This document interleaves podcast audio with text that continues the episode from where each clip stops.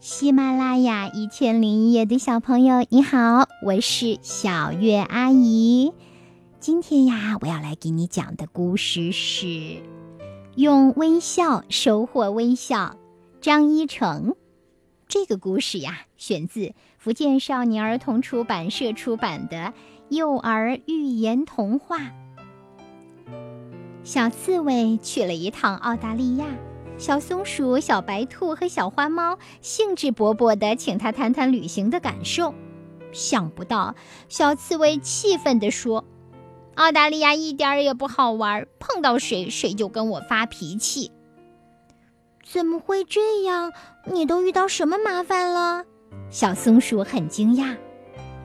袋鼠远远地看见我就砰砰砰地跳走啦，我多看一眼。袋鼠就对我挥拳头，幸亏我缩成一团滚到一边，才没有吃亏。就连长着扁扁嘴巴的鸭嘴兽也一个劲儿地对着我泼水。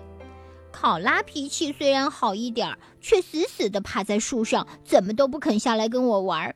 从南到北，从东到西，从来没有人对我笑一笑。小刺猬连比带画地说。小白兔问。